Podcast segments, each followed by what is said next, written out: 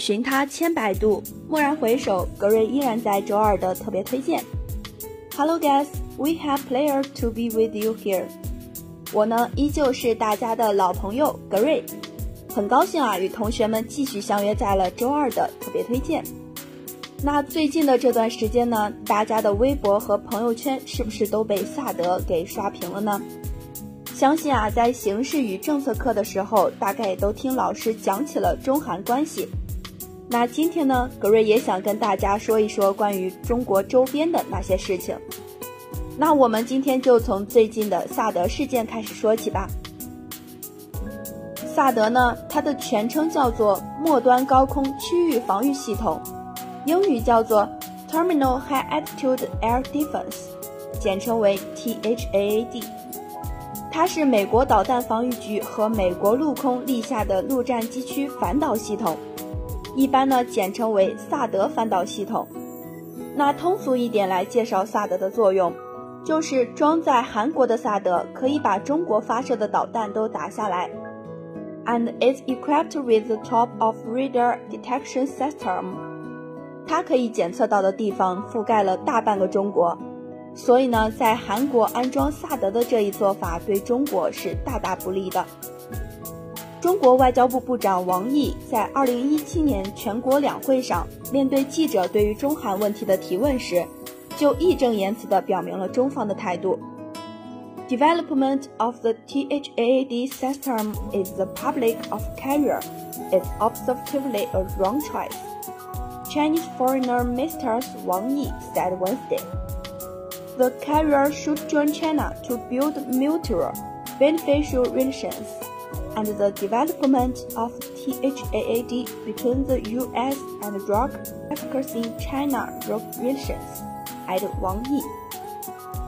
王毅部长不仅明确表明了中方的态度，而且还对韩国提出了严重的警告。Introduce THAAD is objectively a wrong choice, not only against neighborhoods and probably left South Korea in life safe. We advise some domestic forces don't go, otherwise the result is unhelpful and affliction. China against South Korea back from the brink. Suspend the development, not on the wrong road more work more far.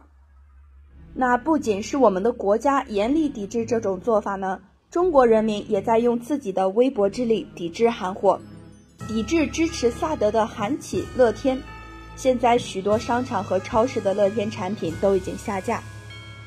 而不光是韩国，中国与菲律宾的关系也一度的十分紧张。这次的抵韩事件呢，就让我想起了前一段时间公开的南海问题。当时菲律宾方不顾历史与国际法，公然挑衅中国，使中菲两国的关系陷入了僵局。Trample the arbitration tribunal may acknowledge the basic faith in the South China Sea in the Philippines. Relation between international law and the basic principles. I believe that the serious damage to China's territorial sovereignty and maritime rights and interests of the so-called decision. 对此呢，中国政府也多次郑重声明，菲律宾方面提起仲裁违背国际法，仲裁庭对此案没有管辖权， 仲裁庭裁决是非法无效的，它从头到尾就是一场披着法律外衣的政治闹剧，这一本质必须予以彻底的揭露。中国不接受、不承认仲裁裁决的严正立场，得到了众多国家政府和国际组织的公开支持。中国与日本的关系呢，从第一次世界大战开始就十分的不好，但期间呢，经过了中华人民共和国的成立、中日建交等一系列的事件后，中日关系已经有所缓和，并且逐步朝着和平友善的方向发展。但几年前的钓鱼岛事件和参拜靖国神社事件，使中日关系又变得十分紧张。还记得当时的钓鱼岛事件一经发酵呢？The Chinese people agree should unprecedented at Japanese attitude。当时呢，日产家电在华的销售量几乎为零。But at the same time, there have been some radical and not the right things to do。大量的家用日车被砸，甚至还有日系车的车主在街头被打成了重伤。这些行为呢，都不是爱国的正确做法。爱国的方法呢，应当是如周总理所说的，为中华崛起而读书，用自己的力量让祖国变得强大。当我们出门在外的时候，可以堂堂正正地对别人说：“我们是中国人。”这种自信是我们生长的祖国给我们的。我们可以回报给祖国的是我们进取的心和不服输的精神，还有勇敢前进的力量。我们要让自己变得优秀，变得更强，祖国才会变得更强，才会以我们为荣，以我们为傲。Our topic here will be over。